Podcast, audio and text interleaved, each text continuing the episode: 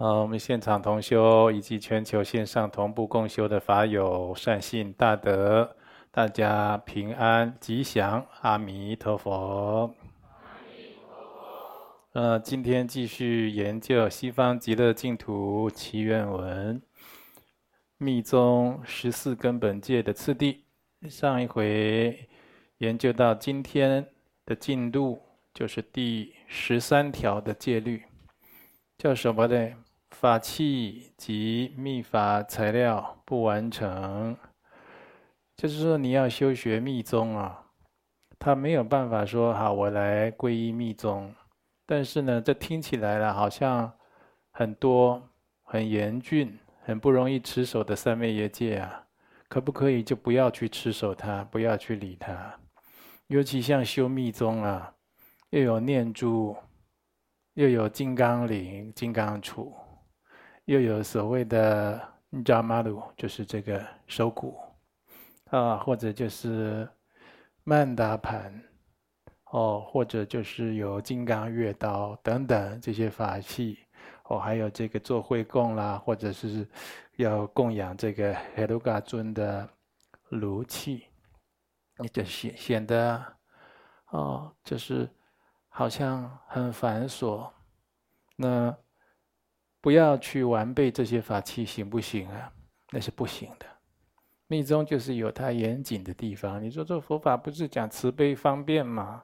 慈悲讲的方便呢、讲的慈悲啊，跟你深入学习之前呢、你个人臆测体会啊，那是大不相同的。啊，我们讲的方便，就是为了圆融圆满真理。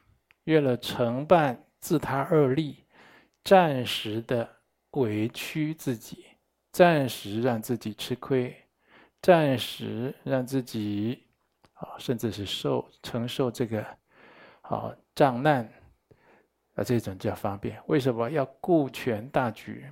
为了顾全自他以及一切有情的广大利益安乐，那叫方便。不是说随随便便就方便了，在密宗有它严谨的地方，十四根本戒就是它最严谨的地方的一部分。所以，在修密宗的时候，它应该有的法器，以及要修这个密法应该有的材料啊，你是故意的不去完成它，就犯这一条戒啊。怎么叫故意不完成啊？你比如说像现在大家求雨，对不对？哦，现在台湾呢，这个旱象还没解，世界各地其实也都有旱情，大家就觉得要去求雨，就要修龙王法。你修龙王法的时候呢，你你就知道要修龙王法要要准备所谓的龙药，那要干净清净的。你偏偏就没有龙药，你偏偏就说那拿个烟供粉，一般的烟供粉来代替，这就是修密法的材料不完成。我只要供这个。威猛尊，嗯，我们称为海鲁嘎尊，啊，这个勇父啊，勇母啊，就常常用炉器来表示，好来做表法，来做器机的供养。这个炉器呢，头颅的颅，所以一般是用人头骨做的一个容器，那没有办法方便取得人头骨，有的人就是用。金属做的炉器啊，来做代替啊。那这个代替里面呢，要供什么？供血，哦，代表甘露，或者是不同的修法有不同的供物，或者是在灌顶，或者是很多的息增怀诛的修法里的三昧耶所依物。那现在就是有。用红色的饮料来代替，代替代替血，不然去拿血有的时候不大方便呢，是不是？就算很方便，你说去买猪血什么的，它也不一定就是完全如法。第二个，那猪血放一放，那是不是腥臭味出来了？腥臭味出来，你说呀，哎呀，这一切呀，这这是香啊和臭啊，它是无二的，它是平等的，它是空性的。那别人呢？你妈妈有这个空性吗？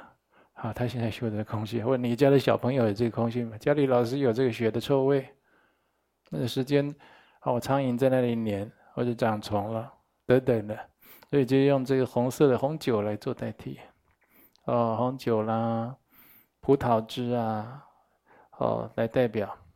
那当然供这样的供物了，有它的不同的表法和意义了，但是这个是一般的。就你要修密法，啊，法器材料就是要完整完备啊。这个修学无上密宗的人，通常会要准备念珠，念珠啊，就是你持修持这个显部，修习密圣持咒，啊，就是都会用得到的。共通的法器，一般啊，就是用菩提子。菩提子啊，很容易取得，在这个密宗的，呃，或者显显宗的，很多的行者都喜欢用菩提子，像这个星月菩提啦、凤眼菩提啦，这些都很容易取得。那一条啊，也都很便宜，台币大概几百块都有了。但是呢，它有在密宗，它有不同的讲究。就是习增怀诛或者不同的本尊修法，他有要求用不同的念珠。那习斋法他可能要求会要用水晶的念珠，好。那增益的法门呢？然后他可以要他也要求用这个哦琥珀啊，或者是蜜蜡之类的。哦，怀爱的法门呢，他就用要这个珊瑚，红珊瑚啦。哦，那这个诸法就降伏的法门，要求用这个人骨的念珠，都不一样。所以啊，这就是看你受这个教法了，你要去准备这些法器。呃，就是，但是一般有的传法上师没有特别给你要求的时候，就是用这个凤眼菩提。它可以与习增怀诛四部法呢，就就是都可以一起使用的啊，都没有抵触。那但是你的上师跟你讲这个传给你，你现在要传授你，给你灌顶，给你传授这个密法，它是非常特别的，对这三昧业界有不共的要求啊。你必须用什么念珠，或者在修什么次第，必须准备什么法器材料，那就另当别论，你就要听从。啊，呃，这当然不只是念珠了，也有金刚杵、金刚铃，还讲金刚杵也有独鼓的，啊，三鼓的、五鼓的，啊，九鼓的都有，啊，金刚铃也是，啊，或者是刚才讲这个达玛鲁，达玛鲁就是手摇鼓，啊。手摇鼓就是一般像这个，这是木头做的，那旁边是兽皮，对不对？那这最原始的这个是两片，这木头的部分呢、就是两个两个人的头盖骨，天灵盖做的。那这边呢，再用它的，再用这皮，它，来做修法。那或者呢是刚才讲炉器、嘎巴拉，或者是做宝瓶。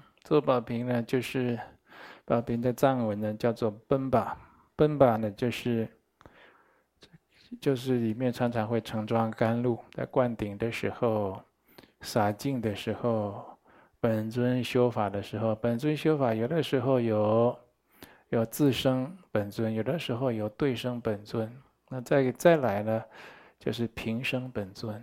平生本尊的时候，就要把宝瓶，就要把本尊修到融入在在宝瓶中，所以宝瓶呢显得愈发的重要。好，那再来有这个尊胜宝瓶，尊胜宝瓶呢长寿宝瓶，长寿灌顶的时候就要用到这个长寿宝瓶，或者是金刚月刀，金刚月刀我们常常看到金刚亥母手中拿的就是金刚月刀。啊，有的时候大黑天，他也是拿月刀，哦，我的二臂黑袍大黑天，哦，红棒大黑天，他的右手啊都握着金刚月刀。那像这一些诸如此类的法器，也有修这个断法，断法就是四身法，四身法的的它的这个特有的法器，就是炒股，就比较大的圆的鼓啊。像这些都要准备好。那有些法器啊，你已经决心要修密宗了，有些法器不一定现在就用得到。啊，你可以提早把它准备起来，因为你早晚要用得到，对不对？一般这个密宗法器，你请到了，会请上师加持，啊，或者就是有人修断法，有一个纲令，纲令就是推骨笛，啊，像这些法器，这些都是不是你说你高兴有就有，你不不想准备就不准备，不是这样子的。那有人的在持持这个十四根本戒的态度啊，很松散。他没有，没有，他并不是说自己没有那个能力去准备，就是自己懒散，以散漫的身口意来修学密宗，那是最危险。呃，所以他就是看呢，有的上师他很严谨，道场很严谨。他说：“哎，那今天大家法器有没有齐备呢？没有齐备会违反戒律啊，跟戒律有抵触啊。”他就去借一下，借一下，跟人家借。哎，你那不是有一个什么？借我一下，借。像这样的态度就是不行，啊。那有的真的是无力去备办。那其实，在现代要备办诸如此类这样的法器啊，不是难事啊，对不对？有的人想要买一部重型机车，想方设法，他就想办法去弄到了。好，借钱也好啦。就跟家里要啦，或者标会啦，嚯，他就那个就上百万的东西，他都可以弄到。然后他弄到了以后，也没看他人生有什么大改变，就是老受伤，好老老老有罚单这样子啊。这个人生没有什么好处，看不到你什么好处的东西，他挺危险的对，他他反而就是积极的去备办。那你已经要学无上的密宗了，那这些事情你倒不准备，那就是说你就是有一点轻视慢法，所以很多地方就看得出来。哦，已经修学密宗的，千万不要有这种问题。法器和密法的材料，你故意不完成它，这也叫做什么？因时啊，就是不受是延误啊。就是因时，就是该有的时间，这个时间你该有，该有这个法器。这是什么时间呢？你已经受了这个法，你已经得到这个三昧耶戒了。这个时间就是你该有这些法器了，你却不去，却却不去准备。哦，或者呢，这个戒律啊，还有一个就是说，你已经修这个法了。比如说我们做会供的时候，常常有这个。常识的法门，常识会供的甘露，啊，或者是那个什么，这无上瑜伽，啊，有这种常寂解脱的法门，那要常识甘露啊。还有那种吃那甘露丸，黑黑小小的，那就我我从小就不喜欢吃药，从小就不喜欢吃药，那是你的个人的习气好恶啊。你现在修密宗，这是戒律，那跟你从小吃不吃药没关系呀。哦，所以像这些，你到了应该要享用这些、受用这些誓言物、密法的材料、法器，然后呢，你就偏偏啊，你就是因为自己的烦恼习气，或者是福报障重，或者有个人有什么偏见，或者听信的这些外道邪恶分子啊。跟你讲了一些，好诋毁密宗的话，哦，你就不是很有信心，你就不不去准备法器，你就不去常识，或者密法材料，你就不备办。有这样的态度，时间到了，因缘成熟了，你还是没不具足，那你就分解，那你就有堕罪。哦，所以这个就是像有的人修五加行，或者是四加行，五加行是大圆满大的。哦，这个这个特殊的传承要修五加行，一般都是四加行。那五加行跟四加行，它的本质其实是无二。就每个宗派传承，它的修学着重下手的地方有点异同，那本质是无二。五加行里面的内部共加行的时候，就有现曼达拉的法门。现曼达拉就要有一个曼达盘，哦，你起码要有一个手曼达。这就是不，他就是不准备，也不买。所以我在传五加行，我传过好多年，好多年来好几次五加行传法，我每次都会怕大家犯戒。我就说，你如果不去准备一个曼达盘，你拿一个奶粉奶粉罐的那个塑胶盖子也可以。奶粉罐的塑胶盖子，你去捡都捡得到了吧？去回收厂捡啊，去那个设备 便利商店的说，你们那个奶粉罐有没有丢掉？不要了，上面的塑胶盖子给我，可以啊。但是我就跟你讲，你这人，的福报就看不到啊。你就对这个秘法太没有应重心了。这是给你一个方便，没有犯戒，那也在提醒你不要这么没有福报。啊、哦，当然你就是准备一个奶粉让奶粉盖子、奶粉罐的盖子过来要修这个现曼达了，我也没话讲的，至少你没犯戒，是不是？嗯，像诸如此类的，啊、哦，也也也有有的上师他很慈悲的啦，然后他在传授皈依的时候，他就会拿念珠啊。就是跟受皈依的弟子结缘，就是让你已经有这如法的法器，也象征一个吉祥的缘起。哦，开始啊，受持无上的密法，开始精进修行。所以在持这个戒啊，态度很重要。你如果觉得修密宗啊这些东西很繁琐、很麻烦，怎么杂七杂八的这么多？你是一个否定的态度，那就是犯戒。呃，纵使你已经有准备这些东西，你还有这种否定的态度，那就是犯戒了。啊，你会觉得这不必要啊？修行很，这很多人都喜欢讲这种话。学佛修行嘛，最重要就是一颗心，对，心要好，心要有修最重要。有没有念珠，有没有法器啊？那这再其次，讲这没错。但是你真的会修行吗？很多人就是修这一颗心，一辈子、两辈子、三辈子，老是修不好这颗心的。为什么？你的心常常在烦恼、妄想、分别、执着，你整天无明，整天陷在自己的烦恼情绪里面。你遇到缘境的时候，你没有办法去面对处理，内心的狂乱。你不是说修心最重要吗？好像也不是那么重要，你也没把它处理好。最重要的事情你会处理好啊？你也没处理好。所以从诸佛菩萨、祖师大德。代代相传，他就有真正降伏自心、调伏己心的法门。他用很多的法器、很多的窍诀、很多的善巧、很多的书生来对治自己的心呢。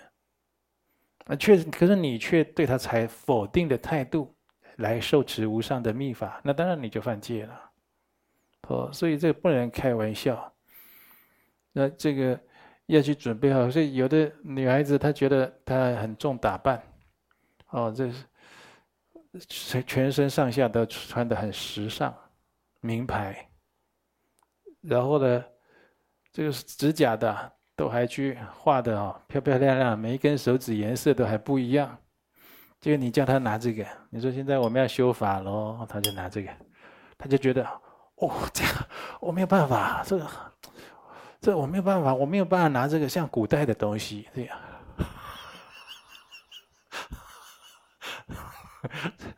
这就犯戒，这你就犯戒。我跟你讲，你要时尚，你要流行，你要美，你美不过空行母，空行母都拿这个。我们那刚，我们的同学有的见过空行母，有的梦境梦过。有人在镜像里面，他现身给他看，他不是像唐卡川那个样子。唐卡川那样子，老实讲，我也觉得那个美美感也差不多一般而已。那就是一个古装的女人这样啊。他现身出来不是这样子的，那是你没有看过的服装，你想都想不到的服装啊，身上那种光彩，嚯，那简直就是口水都要流下来，你非常的仰慕她呀。这这。空心不是我们一般像唐卡萨哦，那个是可能是西藏画师简单的画具，不是这样子的了。哦。所以，那当然了，这个很多的空心母，很多的空心母，它已经硬化在我们这个五浊恶世，在救度有情，在守护，在弘扬佛法，那也有这样子的。所以那些有这样的善大善根的人，哦，他会看到这些密宗的法器，就特别的欢喜，哦，特别的，就是觉得亲切，哦，特别的觉得密不可分呢。那在修一些密法的时候，有一些密法三昧耶物，三昧耶就是誓言，就誓言物，就誓言所依。无论是加持啦，啊，或者是灌顶啦，这些次第，某些这些东西啊，你不能拒绝的，啊，比如说在密圣的五肉、五甘露，呃，或者是在修在供养奋流珠，或者是密宗的这些在密宗的会供，它有供酒，对不对？那在我们道场呢，因为有很多人是从显教来的，所以我们在道场在做会供的时候，这供这个用酒啊装在炉器里，这过程我都把它改掉，改成葡萄汁、果汁来代替。那其实啊，我想一想也不必改，因为大家还是要进步。因为在如果老是用葡萄汁，有一天换酒的时候，你就觉得哎。这样我好像犯戒，啊，我已经受受这个，好受这个五戒，进行受不饮酒啊，滴酒不沾的戒律。那我刚才上去啊，上师用他的那个汤匙舀给我的那个会供甘露，那里面起码快十滴了，我犯戒了嘛？你的心里还会这样不干不净，对不对？不确定，那你对密宗啊都没有完全接受，你对密法的奥义也不是了解。那像这样的密法或者加持或灌顶的这种誓言物啊，这个酒你可以用无名指去沾，沾把它沾在你的嘴唇上，代表你领受，你没有否定它，你接受了。那酒里面如果加持了五肉五甘露，像密宗里面加持了五肉五甘露，那你就是如果你的修持的那种状态停在显教的状态。哦，我就是不吃肉。那你这里面还有五种肉，那还得了？那还得了？那你这个人修密咒啊，这还还没提升上来呢，是不是？那真的，真的五肉它的密意是什么？它它受用，它不能，就是像这种，就五种五种不能拒绝的密戒里面，你去拒绝这种誓言物，那你就是犯戒了。那你要去想，他他他受用这种五肉无甘露，他的密意为何？他是要让我们修正到来去向为何？你要去了解这一些。哦，当然在在这种相应的课程，本尊的观点，我们都有去讲过。或者呢，在会供的时候，会找这个年轻的女孩子，为什么找年轻女孩子？那个表法空行母啊。常常他是在这个视线十六到二十五岁的样貌，对不对？你看绿度母，他就他就示六视线十六岁少女，啊，然后就会站一排，哦，唱金刚歌，供养上师，供养本尊，哦。那有的人他就是修显教，他就觉得我受八关斋戒，我不能唱歌跳舞的，你怎么叫我去唱金刚歌呢？这这这，你的境界又没提升起来啊！啊，唱金刚歌跟跟这个八关斋戒的这个啊，歌舞倡伎、过往观听，那可是不一样啊。所以你还停留在那种状态，你搞不清楚的。就是人总是要有一个修行境界，总是要有一个提升。但是这个修行境界的提升，不是今天我们要讲的主题。我是讲它的轻重分析给大家听。你不能搞不清楚状况。但是呢，你如果心里没有去否定这些法器、这些灌顶或者誓言物，你只要没有毁谤、轻慢，哈，或者是排斥的心，你没有这些就不算犯了，啊。我就是有的时候就是表法来代替一下，可以的。就像我刚才讲的，那个血啦，用葡萄汁代替。用普洱茶代替，大家都没问题哦。用红酒代替，他还觉得嗯，好像有喝到酒精，又又在那边乱想，好、妄想很多。那是肉的，简单，你供个素肉干啊，但是无非让你要去去超越这种干净不干净，呃，清净。污秽这种二元对立的状态，他他要你去超越这些。哦，你只要能够取证，那是很好。所以，这个就是我们特别要注意的地方。那如果你这一方面有违犯，就修很多的密法也不相应，或者最最惨的是什么呢？就你都没有违犯，法器也有。啊，这个常识啦，各种方面的那个，你都可以，但你心里不认同，你觉得这多余麻烦，这个叫你犯戒，这就是最惨的。你 说我都标准，我什么都到位了，我怎么还犯戒？对，这就是犯戒。你心里得去接受这样的教法，啊，接受这样的加持，接受这样的教法，接受这样的加持，是为了让你能够取证。那你否定他，你就不会取证了，这是相当严重的问题。啊，再来呢，第十四条叫毁谤妇人，会自信。其实啊，不只是毁谤妇人，妇人就是女性，你不能去毁谤女性。她本有的智慧啊，智慧或清净的自信，一般是怎么毁谤呢？什么叫做毁谤他的本有智本具的智慧，还有他的清净自信？就是说，你一般最传承就是说，女性啊，这显教常讲，女性比男性啊少修五百世。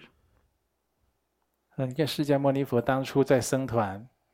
他都不给女性剃度，那是后来对他特别有恩德的姨母来请求出家，释迦牟尼佛开许了，那时候才有女性的人出家。可是，那释迦牟尼佛开开许给他剃度以后，就说因为这样啊，他剃度女性，佛法会少少少注释很长的时间，他会提前在这世界上消失。那所以说，通常而言，女性啊。业比较重，烦恼执着比较重，是是有这样的说法。嗯，以身体结构而言呢，男性的生理结构跟女性的生理结构不同，男性的生理结构就比较能耐劳，比较少病；女性的生理结构啊，它就比较不能耐劳，比较多病，比较容易感染啦，比较容易发病啦，啊，体力比较不好。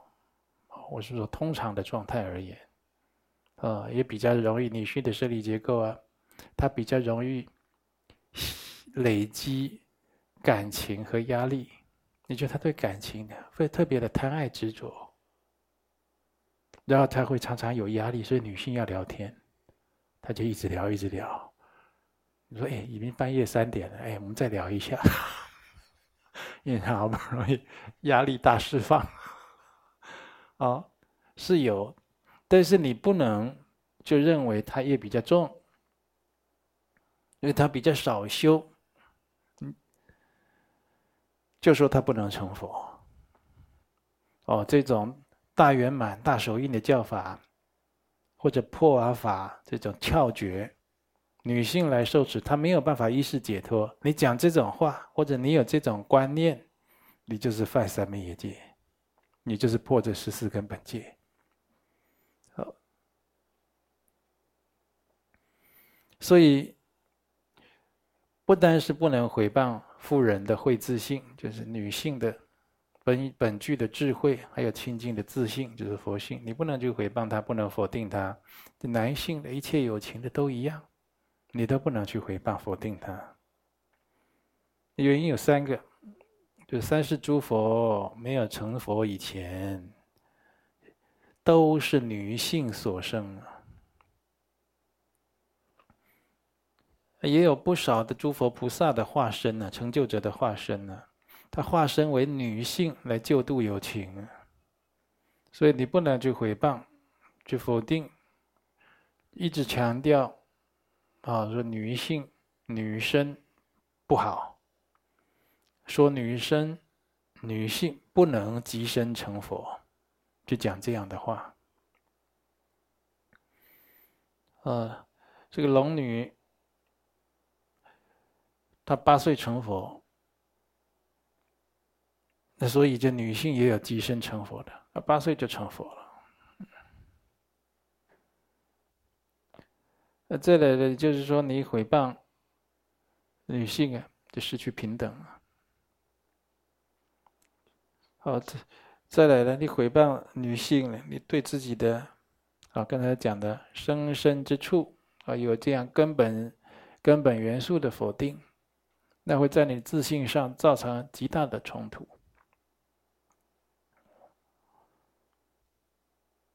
哦，这个就是我们自己要知道，而且常常会犯。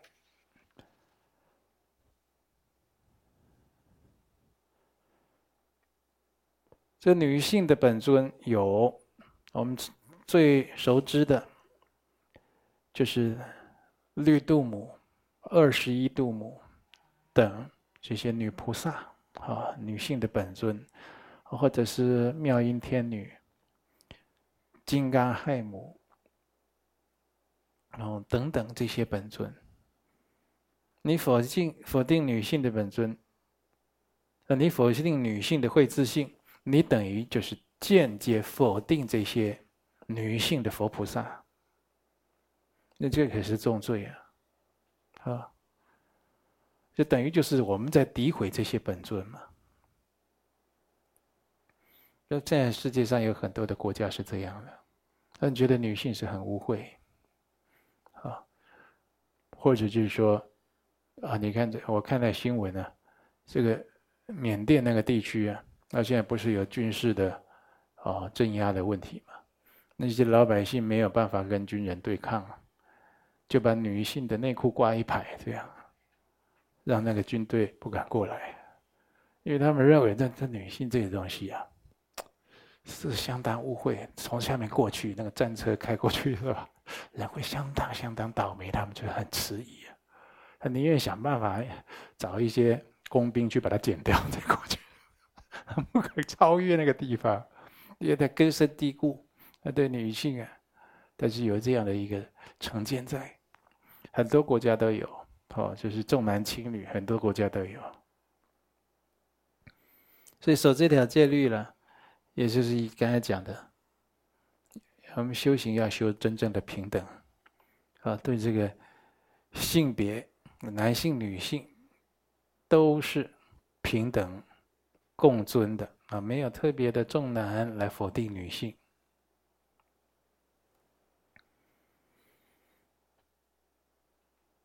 十四条的根本戒律呢，到第今天这一条叫毁谤妇人会自信，哦，就是略讲，跟大家略讲讲完。那最重要的是什么呢？十四条的根本戒律，你犯了以后要立刻忏悔。像阿底峡尊者，他常常犯戒，但是呢，他犯戒就不过夜，他当天晚上十二点以前呢，他都要忏悔、忏悔还复清净。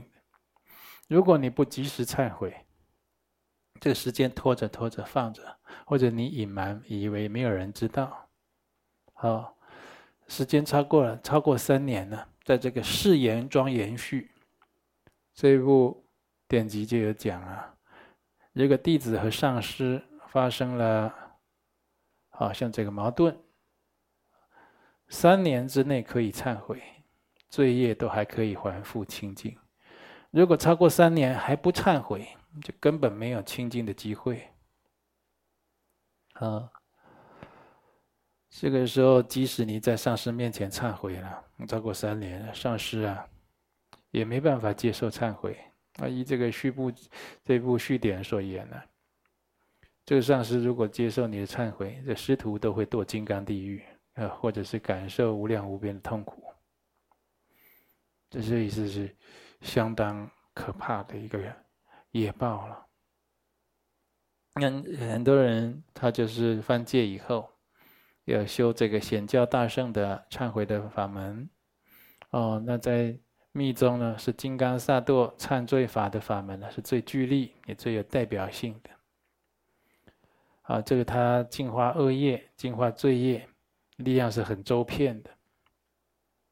但是你如果想要去，你如果去犯这种十四根本戒，或者是上师法，哦，这上师五十法这些根本戒律，你如果去犯，你修金刚萨埵忏罪法或其他的法门，都可以忏忏悔消业。